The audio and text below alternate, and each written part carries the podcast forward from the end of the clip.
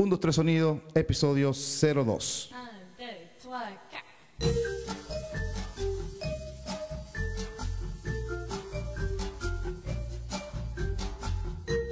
Un, dos, tres sonido, episodio 02. Hoy estoy súper contento porque estoy con uno de mis, no sé si decirle ídolo, ídolo porque ya es pana mío, pero antes era como un ídolo y es el señor Pablo Estacio de Bacalao Men. ¿Cómo estás, papá? Todo bien, chamo, todo bien, todo tranquilo. Coño, finísimo que estés aquí conmigo otra vez. O sea, cu- cuando lo digo así es porque cada vez que estoy con alguien que esté conmigo apoyándome aquí, es- es- para mí es un... mu- Estoy muy contento de pana. Bueno, yo también estoy muy contento de que me estés apoyando a mí aquí. Claro, men. estamos en los estudios del autobús aquí en, eh, en el tra- donde trabaja Pablo. Y bueno, pana, simplemente eres un músico de, creo que los primeros, no sé si, yo creo que llegaste primero que yo, no lo sé, pero tienes mucho tiempo ya en Miami, ¿no? Y más que todo, eh, eh, estoy hablando con músicos radicados aquí en Miami para que me den su feedback, su experiencia de cómo es la vida aquí, a diferencia de cómo estábamos antes, los músicos, a cómo estábamos antes. Eh, llegamos más o menos igual. Yo creo que tú llegaste antes que yo y todo. Yo llegué en 2012. Yo llegué 2012 también, final de 2012, septiembre de 2012. Gané, ya- llegué, llegué en agosto. Bueno, llegamos, llegamos ahí, ahí, ah, no, yo pensé que tenía como un año más que yo, qué sé yo. Por ahí, un mes más que tú. Coño, coño, ¿qué- ¿y qué tal? Tú, tú, tú, bien, bien, bien, la verdad es que bien, o sea, eh, todo bien. Este, sus altos y sus bajos, pero- Claro. pero, siempre productivo. No, no, sí, Sí, sí. yo, desde que yo supe que estabas aquí, que me lo dijo Boris, no, aquí también está Pablo y tal, Roma, este, siempre te vi burda de activo con la música, siempre te vi tocando. Tenía un proyecto que se llamaba Los Rancheros, creo, Sí, sí. que hacían como versiones y eso. Y siempre yo decía, chamo, yo te quiero, yo quiero estar como Pablo tocando, pero yo estaba en otra situación, entonces tuve que hacer como un paro como de más o menos de tres años, pero siempre te vi activo, como Bacalao Men, tocando donde sea. Bueno, y ahorita el que está tocando eres tú. No, ahorita, bueno. yo veo, ahorita yo veo, chamo, tengo que hacer como Patolín que está tocando toda la semana. No, bueno, no toda la semana, pero sí te... Chamo, mo- no, está tocando... Es que tú sabes que Ah. es muy difícil aquí. Es difícil, es Eh, difícil, es difícil. En ese momento me tocó tocar bastante a mí, ahorita no estoy tocando tanto. Este, pero sí, sí tocamos, pues. o sea, No, sí tocamos, Sí tocamos, sí, pero, sí, pero eh, tuvo, o sea, en esa época, además estaba tocando en tres bandas, estaba tocando con Bacalao, estaba Ay, tocando con. Ranchero y estaba tocando con otra banda que se llamaba Get. ¿Verdad? Y, y teníamos como que Está como la, la baja tazón, Sí, matando. sí, matando por todos lados. y tocando mucho con bacalao también. o Sí, sea, no, estuvieron bien activos. Y uno cree que a lo mejor yo decía, no, por ejemplo, con Cero Loops o Bacalao, eso lo van a partir en Miami porque eso es, allá está el sabor, y eso, y eso allá está el, o sea, eso es salsa y reggaetón, eso, la gente quiere eso. Y a lo mejor tú te encuentras con que no es así, ¿me entiendes? No, sí, bueno, no, no, no existe. Es que lo que pasa es que uno llega acá y, o sea, está en un- una ciudad Como nueva. está- como un palazo, ¿verdad? Como que- existe, existe, o sea, uno, uno, uno cree que como que no, hay muchos venezolanos y mucha gente latina, pero, este, o sea, tampoco es que nosotros éramos en Venezuela un grupo de mainstream. O sea, tú como que cuando sacas la cuenta dices, bueno, nosotros allá le tocábamos como, a- a- o sea, teníamos nuestro público de, de, qué sé yo, de música, eh, digamos, alternativa, que no era mainstream. Entonces, es un segmento de la, de la, de la población que es pequeño, pues. Claro. Nosotros allá con eso tocábamos para arriba y para abajo y era buenísimo, pero cuando llegas acá tienes ese mismo segmento, pero en vez de ser, no sé, 30 millones, de- ser un segmento de 30 millones de personas, era el segmento de, de 2000. Eh, chamo, entonces, sí. entonces toca tocarle, bueno, toca, toca, este, bueno, Dale, para y dale, pues, Sí, y, sí. y que... y- Y aparte de eso, vivir el día, eh, a- adaptarte al sistema, que Sí. también es nuevo para, para uno en ese momento. Entonces, hasta el simple hecho de poder cruzar a la derecha con la luz roja, eso también es como que te pone así. O sea, todo, todo es como cruzar a la derecha, bueno, a la izquierda, a la derecha o a la a izquierda. la derecha, a la derecha. A la izquierda no. nunca, ¿viste? No, sí, pero, sí. o sea- Cuando está la luz roja, hacia una derecha. Tienes que pararte como un stop. Tienes que pararte como un stop, ver si vi para sacar y puedes No, pero cruzar. si tú, por ejemplo, a- algo que aquí sí me estresaba muchísimo, que tienes dos canales, ¿no? Tú, ida y vuelta. Tú vas a cruzar a la izquierda y tienes el canal de vuelta por acá. Eso allá no se podía hacer y aquí sí se puede. Entonces, uno lo iba a hacer. Es jodido, es complicado. ya uno ya está Y acostumbrado. lo del pero- stop, ya, yo, yo llegué primero, el otro ya, o sea, como que... Eso sí, o sea, lo que pasa es eso, por, por no estudiar. Pero eso sale en el estudio. O sea, supuestamente eh, mi novia me dice, no, tú le das prioridad es a la de la derecha. Cuando tú llegas a un stop, el de prioridad tiene la derecha. Bueno, yo llegué, tenemos- ah, tenemos- yo sabía Este es un nuevo eso". podcast. Este es un nuevo podcast. Pero no, o sea, todo eso, es- todo eso confunde, pues. Sí. Es el parte de, de la vida aquí que tú no dices. Más eso, pues. Sí. Entonces, yo- uno lo que quiere aquí cuando llega es como seguir con el ritmo que tenía uno en Caracas, por ejemplo. O sea, to- tocar, sacar discos. Y aquí, eh, estoy hablando en mi caso, por ejemplo, fue como más complicado. Fue como más. Primero no había nadie, en el 2012 hablo. No había como que gente así. Y bueno, la vida también me, dio, cambio. Y dije, bueno, será, déjame grabar maquetas, qué sé yo. Y, se, y, veré cuándo puedo salir a la calle a tocar. En tu caso yo veía y decía, wow, el tipo está tocando, qué fino, o sea, y- Bueno, qué bueno que nos damos apoyo así, porque, o sea, justamente, es, es apoyo moral, porque... No, claro. O sea, yo, sí, es verdad, yo que cuando yo llegué acá tuve mucha suerte. O sea, yo creo que me- Miami me recibió a mí así como que me dijo, quédate aquí, quédate aquí, tienes que quedarte acá. Entonces toqué mucho, me salió trabajo, entrar así, o sea, todo Qué fue, bueno, al man. principio fue todo perfecto. fue una buena racha. Fue una buena racha y, y no es que ahorita sea una mala racha, pero por supuesto lo que hay que tener claro es que siempre después de una buenísima racha vienen, o sea, tienen unos Tal ta- cual. Entonces, claro, después al tiempo como que la cosa se frenó un poco y después todo se estabilizó. pues, Yo y, veo- y- y- yo, y yo creo que ahorita también es cosa de dar un paso más allá, pues.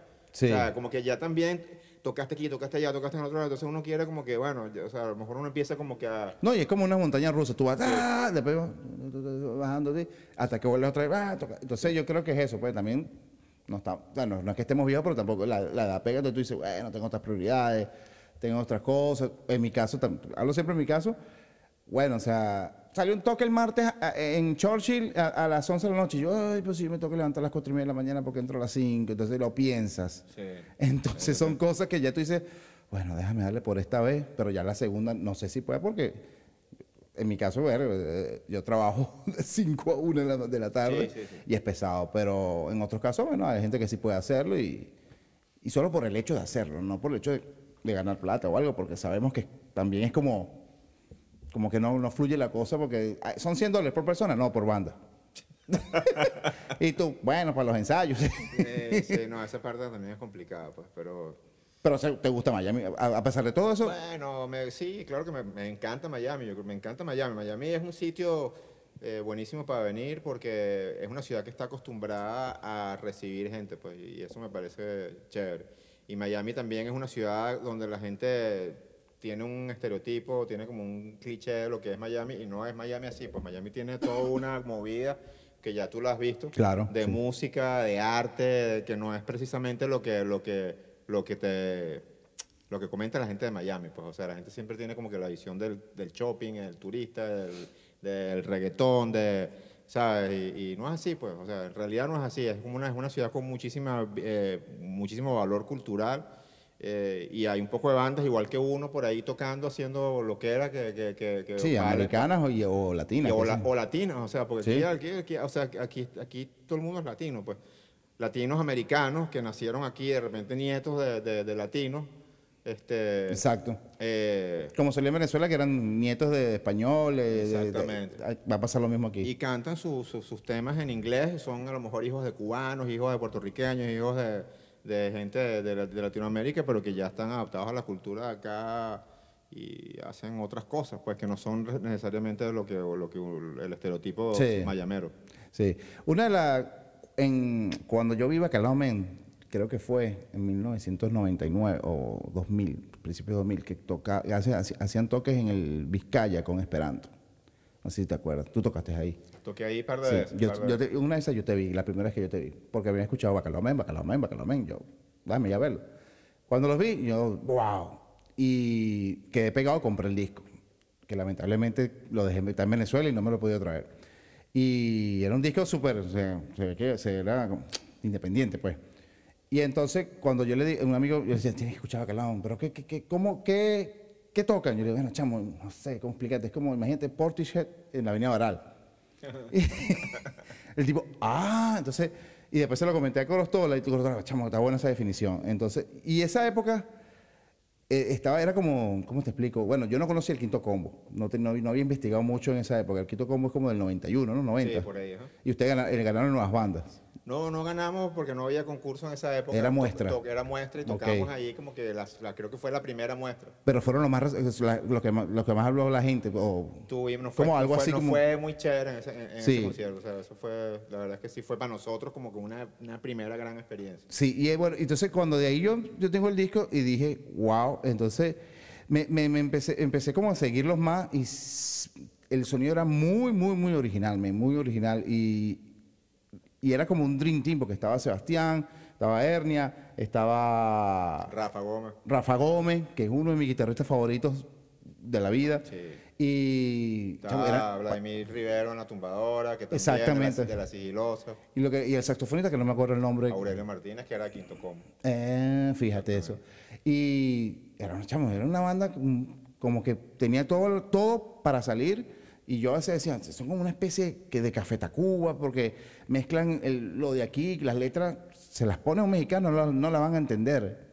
Entonces, que me pasaba también con los Amigos Invisibles y con los Mentas, que las letras eran que muy venezolanas. Y, y siempre como que dije, esta banda va a reventar. Y después, después como que pasó el tiempo y sacaron después, eh, ¿dónde está el Malibú? Eh, el Bugalú. El nuevo sí. El nuevo Bugalú. Y ahí sí como que más venía con otro estilo y eso. Entonces, y después, bueno, sacaron el, el del pececito, Después sacamos. Yo soy malo con los nombres, Después sí. sacamos Sabaneando. Sabaneando y después ahorita Sangre. Sangre, exactamente. Y de ahí ha pasado una transformación sonora y me imagino que también de, de integrantes y eso. Pero sigue estando esa esencia que eres tú. Sí, bueno, el grupo mutó, como dices tú, de, de- de gente. La- yo creo que la música sigue, se, se sigue manteniendo.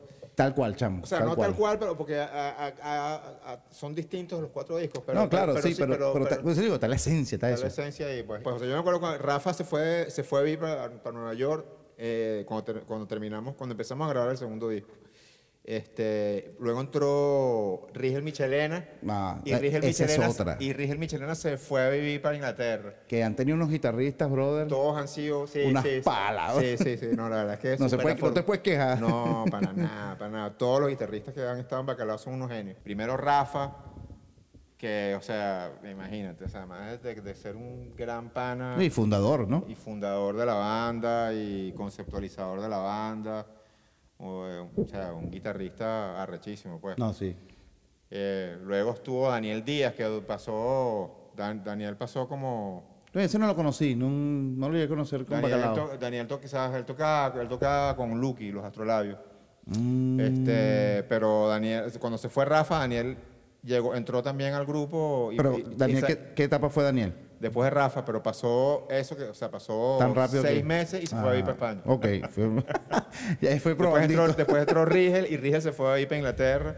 Y después entró Gustavo Guerrero, que se fue a vivir para Argentina. Y luego este, regre- eh, eh, Rigel regresó, estuvo Rigel un rato. Ok. hasta que nosotros nos vinimos para acá. Pues eso fue como la- ya la última etapa de bacalao en Venezuela. Y bueno, imagínate, aquí en Miami también, o sea, una suerte increíble porque está Luis González, Que es el que que, actual. que es el actual, que, Que es también un es- monstruo, o sea, es un tipo Me recuerda también- mucho a, a Rafa. Me recuerda, tiene, sí, tiene- tiene ese tumbadito ahí. Él tiene como algo un con los poco- tiene un- efectos Tiene, y un poco eso. de todo, o sea, porque es, eh, Luis es bien, bien Versátil. versátil. Es- le gusta mucho el jazz, pero es bien rock, rock and rollero también. Ok. el tipo como que maneja burda bien el rock. ¿Y lo conociste aquí o ya tú lo No, nos conocíamos hace tiempo. De hecho, tocamos un grupo en los, en los 90 que se llamaba G. Huesón, que era un grupo de salsa. Ah, ok. Toca violín. Entonces, él, en, él en ese grupo tocaba violín. Este, y bueno, cuando llegué acá, este, me reencontré con él y con su hermano Rolando González, que es el que está tocando, él, él hace multiinstrumentista ahorita en Bacalao. O sea, toca todos los sintes. Es como el hernia. ¿Él es, es hermano Rolando? Él es hermano Rolando. Ah, fíjate la cosa. Él está haciendo como, como hernia y entre hernia y, sí, yo y lo vi. percusionista. Percusión con, con DJ. Con DJ. No es DJ porque no, o sea, no toca. Percu DJ. No toca, no, no hace scratches con discos ni nada. Pero hace como una co- como tiene, tiene, tiene un poco de aparaticos, unos caos. como el trabajo de un sí. DJ, o sea, de, de, de teclado con lanzar loops y esas Claro, cosas. Se, se toca que si unos acordes, de repente hace un, lanza unos loops, de repente hace unos scratches, toca bongo.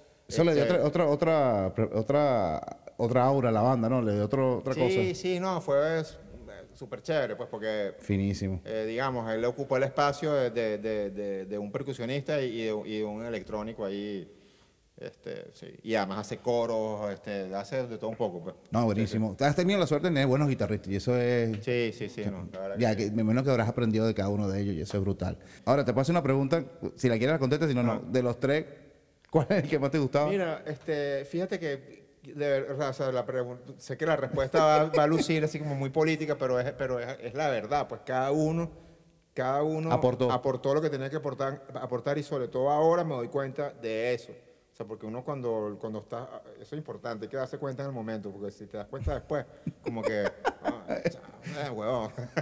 Exactamente. Pero bueno, por lo menos te tienes que dar cuenta en, en algún momento, pues Claro. y eso también vale.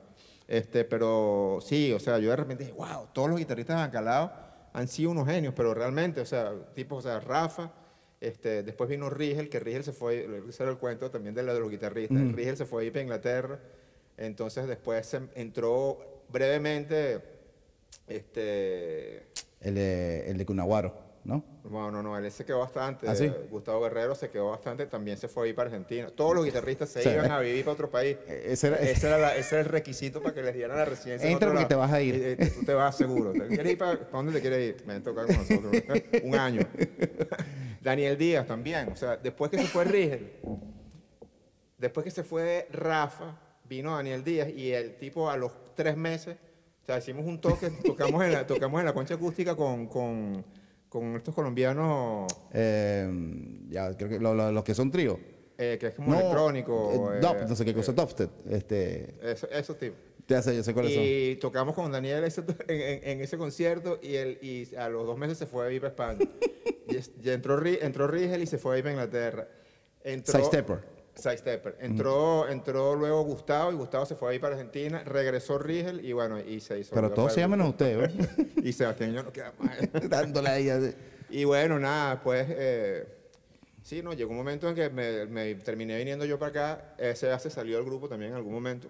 Pero no me, Y y al no- final- no, me respondiste. ¿Cuál es la pregunta? ¿Que- que ¿Cuál era el que, de los tres cuál te gustaba más? No, es lo que te iba a decir. O sea, Ah. los tres son increíbles y eh, realmente si, los- si, si prestas atención a los discos te das cuenta que, que no tiene nada que ver uno con el otro. De hecho, eh, o sea, Rafa, Rafa es un tipo así como, como experimental, Sí. latinoso. Ni siquiera usa, usa pero para mí que usa- es como un, yo lo veía como un teclado.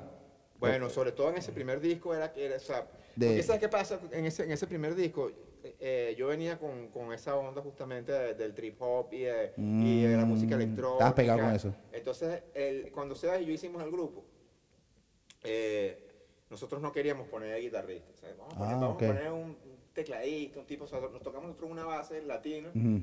este, y metemos un, a un, metemos a un guitarrista, a un tecladista o alguien que haga, que tenga un sampler, que haga como ruido y tal. Entonces, en algún momento Sebas me dijo, mira, dale, ese personaje no, no, no está apareciendo, pues no, está, no aparecía ese personaje.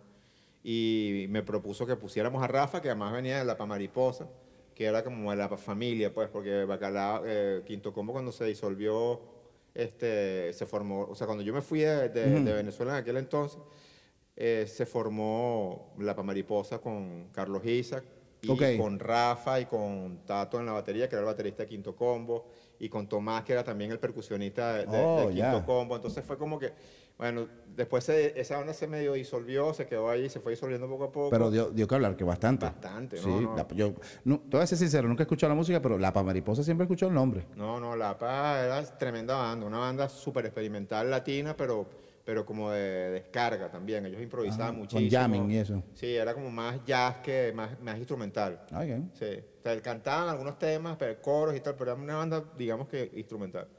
Bueno, entonces nada, entra Rafa como, como y, y se lo dijimos, mira, nosotros realmente estábamos buscando un tecladista. Pero bueno, ¿Y el o sea, bueno? ah, entonces, eh, no, más bien, exacto, y eso es la, la genialidad del pana, justamente Sí, eso. sí, el- sí. o No, sea, no, que el no. carajo como que escuchó eh, ese comentario y bueno, claro, él tenía también el background, él siempre fue un carajo súper entregado con su sonido, pues siempre Rafa Sí, tenía no, un sonido. chamo.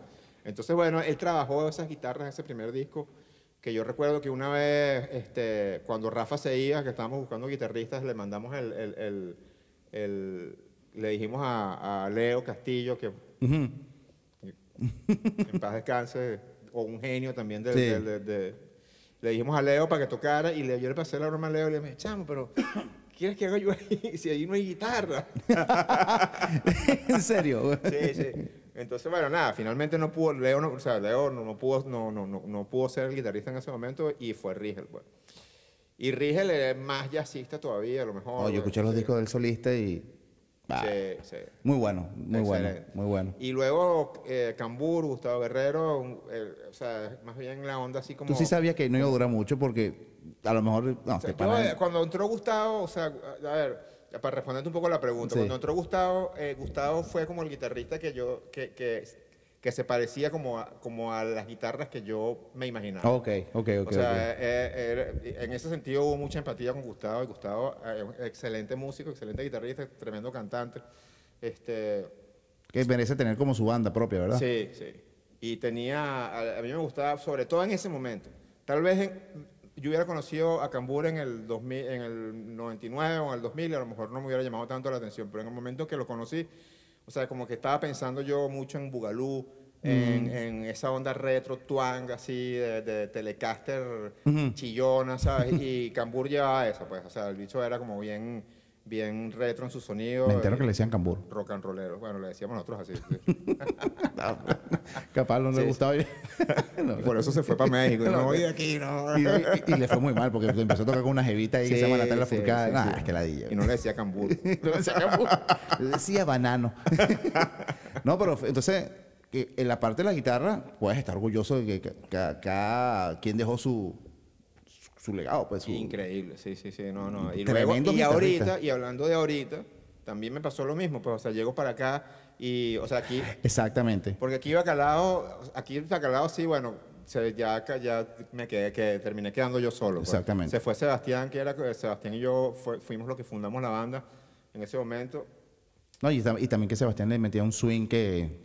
Sebastián eh, le metió un swing increíble, de verdad. Y eh, sí, o sea, y es porque también en el casting de la banda es, eh, eso era importante, porque nosotros no éramos una banda de, de, de, de- salsa. Ah, ok, ok. ¿Entiendes? Éramos ni, ni- sino que éramos una banda de rock. Al final éramos una banda de, de- de- que, pero que tocaba puros ritmos latinos. Entonces Sebas tenía ese... ese- ese O sea, era como la fuerza. Claro, el bicho venía, claro, o sea, era el lado oscuro de la fuerza. Sí, sí, el lado oscuro y el lado bueno, porque era como rockero, pero tenía un tumbado como salsero. Exacto, Y de por exactamente. sí Sentimiento Muerto tenía ese lado medio, tú Sí, sabes, sí, que yo en sí. ritmo rico. Ritmo como- rico, exacto, sí. exactamente. Entonces era perfecto. Cayó perfecto, pues. O sea, y Sebas, yo, yo le- cuando llegué, yo estaba obsesionado con un grupo que se llamaba Los Bambán, que, que tocaba un... to- Eh, yo- los cubanos me han dicho que es como la- los melódicos de aquí, no, como la Villo, que es emblemática, algo así, ¿no? Bueno, es un grupo, que, sí, tal vez, po- aunque no hacían para nada la misma música, los Bambán eran más No, hablo de trayectoria, de trayectoria. Sí, era como una orquesta de baile muy tradicional, pero que tenían además un baterista.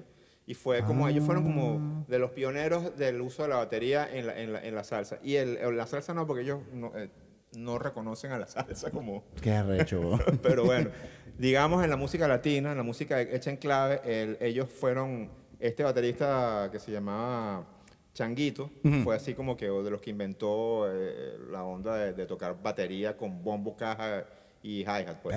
Entonces, eso fue eh, finales de los 60, principios de los 70, y cuando yo descubrí ese, ese ritmo y descubrí ciertos discos de ellos que eran así bien rock and rolleros, son los, los dis- primeros discos de ellos del, del 1900, del- digamos del 69 al 74, son bien yeye, Sí. latino así, pero totalmente... ¿Y cómo lo agogoso. descubriste? Porque a mí me gustaban los bambán más recientes, que Pero eran digo, más o sea, salseros. ¿tu papá escuchaba eso? No, te a echar el cuento. Ah. Entonces mi, mi esposa me regaló, o sea, ella vio que yo estaba pegada con los bambán y me regaló un disco de los bambán. Claro, cuando me regaló ese disco de los bambán y yo lo puse, y dije, ay, no es esta, esto no es lo que yo quería. Porque, bola. porque el disco que yo, los discos que yo escuchaba de ellos eran, eran los más nuevos, eran más tradicionales, más, más salseros, más... Claro. Y el que me regaló ella fue de esa época. Y la primera escuchada que le, le eché... Se te está No, no, no, no, no, no. Tranquilo, tranquilo, tranquilo. La primera escuchada que le, que, le, que le eché no me gustó, pues, pero porque no era lo que yo estaba esperando. Y la segunda dije, wow. O sea, cuando empezaron a panear coros para allá y para acá, y meterle delays a las, a las vainas, dije, wow, no, estos chicos están en una. Y empecé a escuchar la batería, o sea, como que me costó ponerlo dos veces. Y me tardé a lo mejor dos semanas en ponerlo la segunda vez. ¿no? Wow, man. Entonces, nada, eso me marcó. Te voló ahí. el cerebro. Me voló el cerebro para el coño y, y nada, empecé como que a estudiar esa, la onda del songo y tal, que se llama, así se llama el ritmo. Y, y cuando llegué a Caracas, Este, le dije a Sebastián, chamo, ¿tú tocas songo? No, no, ni idea. Entonces nos pusimos ahí a ensayar y como que le enseñé Ah, pero entonces me investigaron la vaina así como para ver qué salía, pues. Claro, no, Sebas no tocaba, no tocaba songo, el carajo agarró el, el- patrón de songo, el, digamos el primer patrón del songo, el, fundamental, Sí. eh, en el primer ensayo. O sea, lo que hicimos fue eso ahí, como que gruyeron un rato ahí y ya después lo incorporó Eso. ahí y lo, y lo, y lo, y lo- Se dejó fluir, pues, también. lo dejó fluir y lo transmutó, pues lo convirtió en otra cosa, lo convirtió en su, en, en como que una, él, él mismo hizo su propio, Coño, pero su le dio un propio pero le dio un, un- ¿cómo se llama? Un trademark. vuelta, sí, sí. Una- tenía como un sello de los dos primeros discos que tú dices, "Verga, Sí, sí, tiene un sí, swing, sí. tiene un swing. Sí, sí, sí, no, totalmente. Y consentimiento sí lo tenía también, que era como que tú no sabías si era rock, si era más o menos. de- Bueno, eh, eh, exacto, pero era, era el, pero, eh, ya, sabe, ya, ya el tipo te- tenía como ahí una trayectoria de, de- y a él le No, gustó sí, mu- sí, sí, y a él le encantaba la salsa siempre, o sea, de hecho cuando éramos más chamos, este, bueno, compartíamos discos de salsa, escuchábamos salsa, o sea, Sebastián no, a lo mejor no tocaba con bandas latinas, pero sí era salsero de, de, de- de- conocía el, todo el- conocía la música, todo el conocía el, género, estilo, pues. conocía el género, los discos, los artistas. En mi caso no, yo sí no, era claro, o sea, en mi casa se escuchaba más, aunque no parezca música mexicana, pero no mucho la salsa y no sé mucho el estilo. Una de las cosas que quería, que hace como tres años tocamos juntos con Reyes, y fue muy tripa para mí, ahí fue cuando empecé como a, a- a agarrar el gustico. Y me acordé que tú participaste como productor en el disco Super Heterodino Sí. que es un discazo, que me parece un disco de mis favoritos. En esa época, este, te- bueno, que por sí creo que Sebastián también participó ahí, ¿no? Sí, ahí estábamos. Y Callayo. Callayo, Sebas y yo. ¿Ese disco dónde fue grabado? O sea, cuéntame de esa, de esa época ese disco. Lo grabamos en casa de Javier, casa de Javier Weiler, eh, que tenía un estudio eh, en la parte de abajo de la casa. Este, y grabamos una parte ahí. Bueno, grabamos casi todas las bases ahí y después terminamos de grabarlo en mi estudio, Tu estudio queda, yo creo que es una... que quedaban los cabos, pero en ese momento yo no tenía estudio. Mm. O sea, realmente lo que era una- no era un estudio, era, una- era un, espacio ahí con unas cornetas y, Ok. y unos equipos y tal. Después sí, lo, después sí construí el estudio, pero en ese momento grabamos primero eh, todas las bases en casa de, de Javito y después nos llevamos el, el- el material para el estudio y lo terminamos como que grabar allá guitarras, este, mezcla y todo eso lo hicimos allá. Pero a mí me encanta ese disco, de verdad que me No, encanta. ese disco es increíble. Tiene un sonido, o sea, me gusta mucho y también que ese, ese disco del 2001. Y me acuerdo mucho que creo que Esperanto lo, lo sacó. Sí. Y lo tenía todo, cuando llegué tenía todo. Y entonces decía, wow, cuando vine a ver, Pablo Estacio, bueno, pero si eso no pega. decía yo. O sea, pero después me di cuenta que lo grabaron ahí, eh, metiste coros en, en una de las canciones. Y creo que de ahí, bueno, ahí fue ya, ya Claroscuro no, no siguió más. Sí, y hasta que llegó aquí y con su proyecto solista y tocamos juntos y chamo, tripeamos mucho. de Sí, que- yo me quedé con las ganas yo de, de- de tocar picado. más. Yo no estaba muy activo en ese momento y él me agarró y me dijo, mira, vas a ser Pablo, Nana, este, él se trajo su baterista, eh, porque él estaba en Colombia en ese momento. Y, y yo, y bueno, y chamo. Un bandón, chamo. Yo, o ¿Ah? sea, yo- que eso fue un bandón. Hicimos, o sea, hicimos dos toques, ¿no? Dos toques, uno en Open Stage, que estuvo bueno, y el otro en Blind, Blind Peak. En Blind Peak que creo que fue mejor todavía. Que, fue, que- fue que- chiquitico y fue sonó más rockero. Sí. Y bueno, Carlos, que a mí me encanta como, como compone y todo No, eso. Carlos, y es de la misma escuela tú, que, que ustedes, pues, o sea, de esa época. Carlos es un genio. O sea, Sí. es un tremendo cantante, tremendo guitarrista Tiene un- también. Tiene un, el- lo que me gusta es el que tiene un concepto, que, sabe lo, lo que quiere. Tiene unas letras, Unas o sea, Carlos. Y eso, y, y- y también. eh, sí, sí, no, Carlos No. es un tipo increíble. No, un- ojalá vuelva a venir para Miami y, y- y venga sin, sin él venga él solo para volver a tocar con él. Ojalá podamos, sí, nos vamos de gira por ahí, Sí, no. ¿sabes? Y otra cosa eh, que te quería preguntar, seguro, bueno. Eh, ¿Cuántos bajos tiene? oh? Yo, Sí, eh, dos. Dos nada más. ¿Cuáles son? Tengo un, pre- eh, un Fender Precision y, o sea, tenía uno solo. Ahorita tengo el Fender Precision y me compré un, un Sire de esos. que- ¿Sabes cuál es el Sire? Es un No, no. De cinco cuerdas. ¿Fire o Sire? Sire. No, no. Eh, he hecho varios intentos con, con bajos de cinco cuerdas. Me he comprado dos bajos de cinco cuerdas y siempre los devuelvo. No, no, no, no le sea, agarra la vuelta. Pero, sí, pero, pero me gusta. O sea, me- cuando lo escucho, o sea, y sí, ¿sabes? Como que. mm, O sea, me gusta como suena. Pero para ti. Pero no- como que no sé, no me- por alguna razón nunca he conectado. Entonces, esta vez hay un bajo que sacó eh, un bajista muy famoso que se llama Marcus Miller, que sacó, sacó como un bajo bajo esta marca que se llama Sire y un bajo que está bien de precio. Eso suena como propaganda ya y todo. Ah, no importa, tranquilo. Pero es bien bueno el bajo y entonces ahorita con que ese sí me, con ese sí me, me encanté. Pues o sea, estoy, estoy tocando el, el cinco cuerdas. ¿Y el bajo acústico que tenías con los rancheros? Lo vendí. ¿Lo vendiste? Sí, sí, sí. Porque la, yo- la vida te hizo venderla. Eh. O te tal. Porque yo vendí una Mustang del 78. No, yo vendí, chamo, yo tenía más bajo y más Yo guitarra. decía, o, o- yo, yo decía, o, o, o- o pago la renta o no sé qué voy a hacer, pero y con todo el orden de mi alma vendí una Mustang del 78. Sí, no, vendió bastantes cosas. Eso, pues. pero ese, ese- y, va- después, ese- y después, y, ¿sabes? Pues me compro otra vez y tal. Pero Eh. entonces como que me, eh, me he perdido un poco el, el apego con los instrumentos. Creo que ¿Sí? también, sí. Como que, o sea, sí me gusta tener un buen instrumento. Ese no es mío, por cierto. No, no, claro. Ese, ese es de un pana que lo dejó aquí el... Está fino. que Estamos, ah, está- ¿Y, y con trabajo te gusta tocar? me encanta. Sí. Tengo un contrabajo en Caracas, que no, no me lo he podido traer, pues. Tenías un contrato. Tenía un contrabajo, o sea, no, no, un contrabajo es rechísimo. un- O sea que yo soy un, un- Yo le estaba diciendo a mi novia, yo soy un contrabajista frustrado. Porque a mí me encanta ese instrumento. Chamo, es demasiado recho, pero es muy... Nah, sí. es- o sea, es- tienes que... Eso no es... Tienes que meterlo en tu vida. Tienes que meterlo en tu vida y asumirlo que, que tienes... O sea, eso no se aprende a Pero qué los... sonido, tiene, qué sonido te tiene, Eso ¿verdad? hay que empezar a estudiar a los, a los 18 años porque es grande ya, pues. Sí. Y ya. O sea, porque es que si no...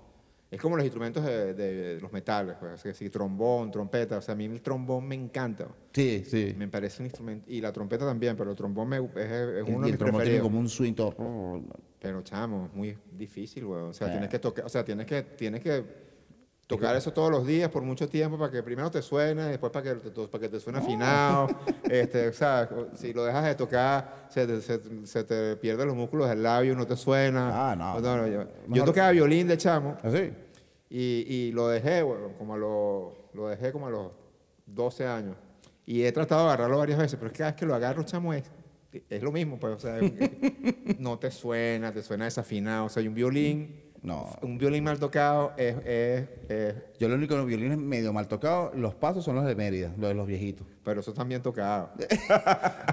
Que es muy peludo, llegué a tocarlo así como lo tocan los viejitos. exacto, pero eso, Pero eso, es- esos son los únicos violines que yo s- me gustan. Mira, Pablo, y en Miami, ¿qué estás haciendo? O sea, aparte de tocar y eso, ¿en qué te dedicas? Bueno, me dedico a lo que me he dedicado toda la vida, que es a la, a la- a la producción musical para, eh, para video, para televisión, producción brutal. de audio, ingeniería de sonido, este, para, para video. Siempre trabajando en esa, en esa rama desde que estoy en Caracas, pues, o sea, hago música para comerciales, música para televisión. Coño, finísimo. Este, y ingeniería y sound design, pues también, o sea, mezclo programas de televisión, mezclo eh, videos, o sea, el- estoy hablando de la parte de, Sí, sí, de sí. audio, pues. Coño, qué fino. Sí, sí. No sé qué estaba. O sea, pensé que estaba, que estaba era como grabando eh, baterías y eso, pero para bandas y eso también. No, también hago eso. Ah, claro, también, Claro, ok. no, es que soy ingeniero de sonido. O sea, como que mi, mi, mi, mi, mi primer, eh, o sea, mi, mi, mi fuente principal de trabajo es esa que te acabo de comentar. O sea, todo lo relacionado del- del- Ok, con, ok. Lo, con lo audiovisual en el lado del audio. Y, pero también grabo bandas y también produzco bandas. O sea, eh, no es lo que hago todos los días, pero lo hago, pues. O sea, eh, le- le- o sea, así como, como trabajé en la producción de Super, de Super. Hetero- Super Heterodino, trabajé también en la producción de Pan, este, eh, para el Niga Civilino también eh, he trabajado en dos discos, pues, o sea, trabajé en el, en el primer disco solista del Niga Civilino y, y en el segundo tengo unas intervenciones también como de cuatro temas por ahí. Este, Con Pan, yo no, sabía, no, no, no sabía que habías trabajado con Pan en el disco del Teatro Nacional. el disco del Teatro Nacional. No sabía, sí, chamo. sí, sí, ese disco lo mezclé yo. No sabía, men. Sí, o sea, no lo grabé. Porque lo- siempre lo tuve digital, entonces nunca vi el Lo, graba- lo grabamos entre muchos porque ahí estaba, eh, ahí estaba Otto, Ok. estaba Javier Domínguez, estaba, Javier Domínguez, que está en Ecuador, en Ecuador, Ecuador. y se desapareció. estaba otro pana, ¿cómo se llama ese pana? No me acuerdo. eh, Arca, eh, Arca- ¿y qué Arca- eh, Argel, ¿no? Pero no, tú dices, no, no, ah, pero tú dices en la grabación. En la parte de la grabación. Ya, ya, ya, ya, O sea, ahí grabó Javier Domínguez, grabó, grabó Otto y grabó otro pana que no me acuerdo el nombre, este que tenía un estudio por, por, por, tampoco me acuerdo Bueno. se llama, no que- o sea, un pana que- Después que- lo ponemos aquí. grabó mucha gente ahí y después yo lo mezclé y, y yo terminé a hacer overdubs porque ese, ese disco fue ese disco quedó súper bien grabado para hacer una, una o sea además que grabado en ese teatro o sea quedó súper bien registrado Teatro Nacional. súper bien registrado este y cuando escuchamos los tracks, lo que dijimos fue, vamos, a- vamos a hacer esto, no vamos a grabar un disco. Ellos querían grabar un disco y, y lo que decidimos fue, vamos a grabar un- a utilizar esto como si esto hubiera sido una sesión de grabación en vivo en, una, Claro. eh, en un estudio en vivo. Entonces eso fue chévere, porque, porque el concepto no fue, no fue, no fue, hacer, no fue hacer un disco en vivo. Exacto. El disco- no, no es que hicimos un disco en vivo, el disco fue grabado en vivo con público y todo, pero lo hicimos postproducción como si fuera un disco de estudio. O sea, hicimos overdubs de guitarra. Que no salen ni los aplausos, ¿no? No, sí salen. ¿Sí sí salen? salen. Ok. Algo, pero, no, pero le metimos overdubs de... De- tiempo que no lo escucho. le metimos overdubs como si fuera un disco normal. O sea, siempre los discos en vivo les meten eh, overdubs de trampitas en coros y tal, pero esto no, este le metimos teclados, le metimos Y a pesar que no había loops, clics. le metimos ahí, o sea, lo- no, porque lo bajamos en una computadora. Ok. O sea, en aquel entonces era ADAT, lo grabamos en ADAT. Exacto. Y lo bajamos, lo vaciamos todo en la computadora y en la computadora, coño, ahí, la- ahí lo, lo empezamos a cuadrar todo y, y hicimos... Después grabamos un tema en Casecallayo, Leonardo Montes, lo grabamos, ese sí lo grabamos en la sala de la Tremendo tema, man. Ese lo grabamos en la sala de Callayo, de con un ADAT, no con un ADAT, con un DAT, con dos micrófonos, Final de los 90. con, eh, finales de los 90. Sí, sí. En el Pues 90. yo grabé el primer disco de Bracero con, con Adat. Bueno, pero eso lo hicimos en un DAT, no un ADAT, Ah, un DAT. que era lo que se pasaba para pasar. Un los- DAT, exacto, era, era, era que las radios también lo pedían. No, un Adat para. Un DAT era para DAT, la DAT. mezcla, una escase- era un cassette estéreo digital, Sí, sí. básicamente. Entonces lo grabamos ahí con dos micros, eh, uno, para, uno, uno para el lado de la batería y la percusión y otro, para el lado de las guitarras. Y otro para el lado de las guitarras y el bajo.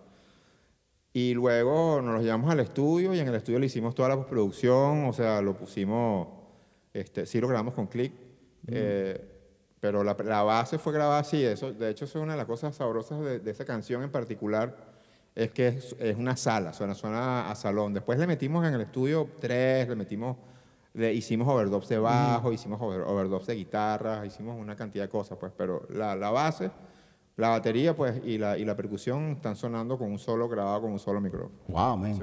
Bueno, pero es fino, chamo. Sí, no, ese fue Ahora un- cuando escucho el tema así, le... tengo tiempo que no escucho Y pan. después le hicimos un remix, que también fue un remix así de, de, de, de puros retazos. Lo hicimos, o sea, lo hicimos como, eh, bueno, eso era como la onda también de aquella época. Sí, claro. Que empezó la tecnología digital y nos dimos cuenta que podíamos, podíamos editar todas las canciones que nos gustaban y hacer canciones nuevas, con, hacer collage con canciones nuevas. Entonces es un remix hecho, pero con puros retacitos de canciones y loops de... de- Buena época, man. Sí. Era esa la época del- de los miércoles insólitos. Sí, eso fue la época de los miércoles insólitos, que fue, a mí me pareció que fue larguísima y fue un- intensa y de un año, pues, porque yo llegué, eh, yo, estuve, yo estaba afuera eh, y, y llegué a Venezuela empezando el primer miércoles insólito, que fue de hecho Eh. donde vi a Sebastián y tal, y, y cuadramos para poner, eso, fue, eso fue finales del año, del año 1998. Sí, sí, exacto. O sea, que le tiene un cariño a esa, esa época. Para mí fue... Increíble. El movimiento estaba... O sea, del, Duro, duro, estaba- duro. está- no había internet. Estaba era el urbe nada más que te podías enterar de los toques. Entonces, cuando salía esa, es- en el urbe toda la página miércoles insólito con ese, con ese ca- catálogo de bandas, y yo estaba muy chamito y me costaba bajar. O sea, no chamito, pero me costaba bajar porque yo vivía en San Antonio. Sí. Pero si llegaba para y decían, ya, no tienes que ir, eso es un mierda, eso es dif- en el, tea- en el- Teatro Nacional. No, no, no. Después lo hicimos en Radio City. Radio City. Después en Radio City, que yo decía que ese para mí era uno de mis teatros favoritos del cine de, de Venezuela, que quedaba en la entrada de Sabana Grande. Y nunca pude ir, nunca pude ir. Bueno, y Callayo, Callayo- murió eh, ese, ese, en, ese, en ese en medio En el del boom, festival. en el boom, ¿no? En el me- ah, en el está- medio. Ya está, o sea, el, el el- el día, Callayo se murió el día que iba a tocar pan. Chao. qué ladilla. Callayo se murió el día que iba a tocar pan. Qué ladilla, weón. Yo era el ingeniero de sonido de pan en vivo. Y chamo, qué Y chingo. fue weón. así, fue así, Una, un, pa- un palazo. o sea, yo, eh, eh, sí, o sea, Sí, básicamente no yo entendiste iba- nada. na- No, no, no, fue una vaina muy, muy, muy Y capaz seguro el día siguiente, habías hablado- al día anterior habías hablado con él, qué sé yo. ¿no? Chamo, o sea, había hablado con ellos el- e- ese día. O sea, yo- es que yo estoy manejando, a- a- estoy manejando por Avenida Libertador para- hacia, hacia, hacia Sabana Grande y me llamó Gustavo para contarme lo que estaba pasando. o sea, yo iba manejando al Radio City Rumbo a chambear, para chambear. a hacer la prueba Sí, de sí, sonido. sí. Yo me enteré pues, ya en la noche en Rocadencia, que lo habían dicho eh, Guillermo, C, eh, lo había dicho y yo. Pero ¿cómo sí? Bueno. Pablo, eh, tú sabes que siempre cuando me, me- me tocan en la teclita de. Bueno, no teclita porque no me molesta, pero sí es como que. Siempre es como que. Ah, tú tocas neofolclore. Entonces lo dicen con despectivamente. Y siempre yo, cuando sale esa conversación... dices, no, ya no, ya no. digo, no, no, vas Ya no, conmigo". eso era antes, ya. No, no, yo siempre digo, bueno, cuando sale esa, esa, esa, esa conversación, yo siempre nombro a tres bandas clave, incluyéndome. Este, digo, mira, lo que hacían de verdad neo- neofolclore, neofolclore, era Hora Cero, Bacalao Men y Pana Suyo. ¿Por qué? Porque eran los únicos que tenían temas originales con, con el, todo este lío del, del folclore venezolano. Pues en mi caso, por ejemplo, yo hice Super Llanero, yo no lo hice para la radio, siempre lo hice como eh, experimentar un sonido nuevo, donde haya cuadros, eh, ritmos de rock and roll con, con ritmos de, de, no sé, de imitando como, como que el- el- ese folclore del llano, por ejemplo, ¿no? Por eso la palabra super llanero, pero en ningún momento lo hice para que sonara en radio. Vino la- la- esta ley, la agarró y para cumplir con la ley, super llanero. Sí. Igual pasó con Come Gente y eh, Río Bellísimo con Pana Suyo. Debe haber otros temas que no me acuerdo, pero originales, porque después salieron bandas haciendo versiones que para sonar en radio, no, voy a hacer una versión de, no sé, de, de, de, Simón Díaz o de Superblock, de lo que sea, para sonar en radio. Sí. Yo nunca lo hice con esa intención. Yo, obvio que yo sé que tú tampoco. Porque, y tampoco para suyo, porque para suyo también venía trabajando con el disco Monte Culebra. Sí. Y el- todo el disco es así. ¿Qué, qué, qué te decía la gente así? O sea, o tú hiciste ese tema porque de verdad, o sea, te, te nació o es un, fue una joda, qué sé yo, no sé. No, bueno, ese tema, a mí, lo que pasó fue que yo está, estuve trabajando en ese momento con mucho con artistas tuyeros. O sea, yo le produje el- dos discos al Gavanta, Cate- al, al Ah, Gavanta Cateño, Por ahí va la cosa. que, que es un artista, bueno, es un- bueno, para los que no lo conocen, pues él es un- obviamente es un tipo famosísimo en Venezuela, pero en su, en su, en su, En su- en su género. en su género, pues. Pero es un legendario, es un legendario en su género, el, el Gavanta Cateño.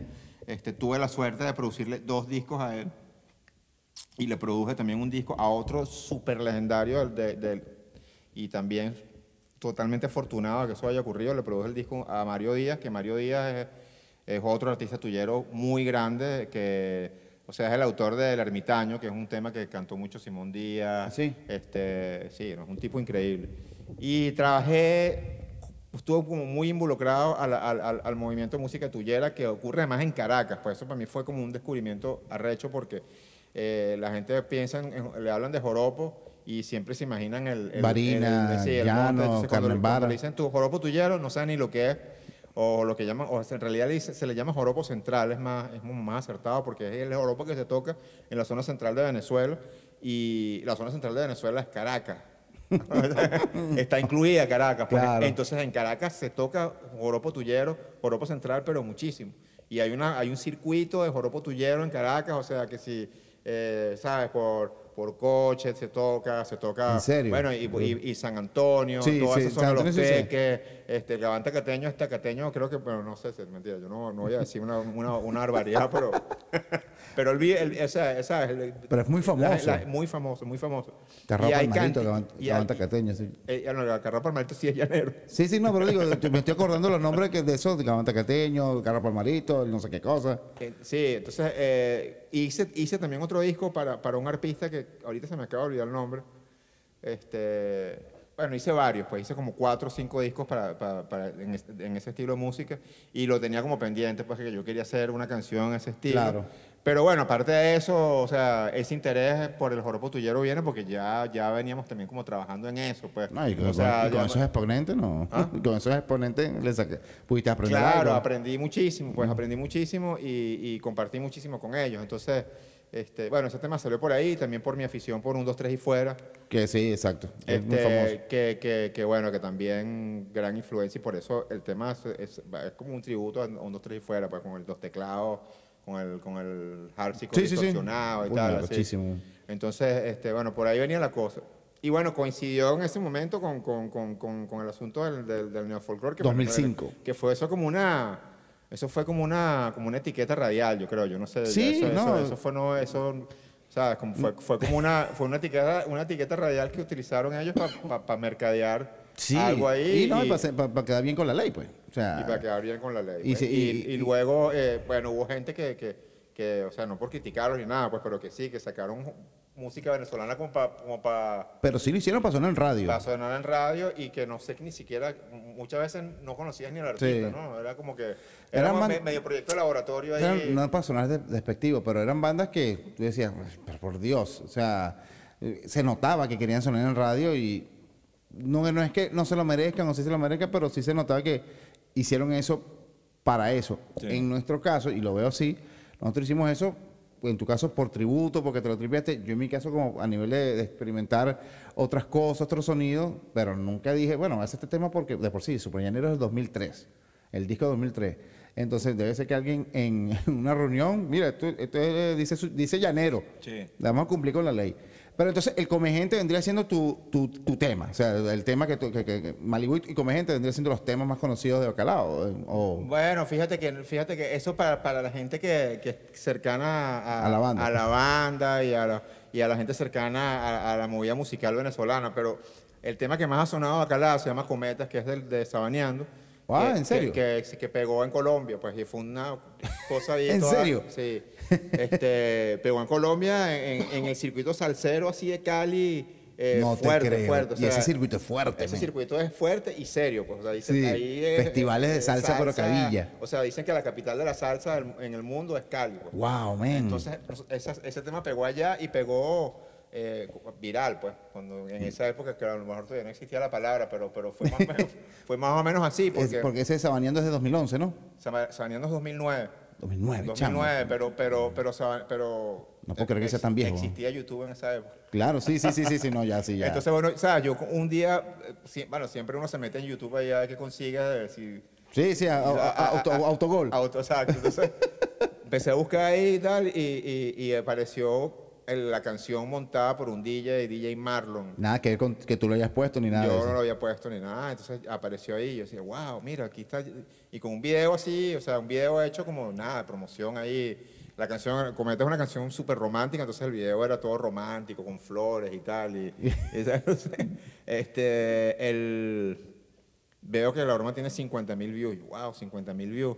Y, y le digo a Sebastián, chamo, mira, este video tiene 50 mil views, a los dos días nos metemos y tiene 70 mil, a los tres días 100 mil, a los cuatro días, de repente empiezan a aparecer muchos videos de la canción, todos virales, o sea, de gente que los montaba eh, sin, sin, ¿sabes? A lo mejor sin saber la- quién era la banda, no, No, bueno, eh, sí, Pues salía, decía Bacalao de, Men. de, de Bacalao Men, claro, no, no. Ah, no. Lo, lo empe- no, lo ponían porque estaba sonando en Colombia, porque estaba sonando con los DJs.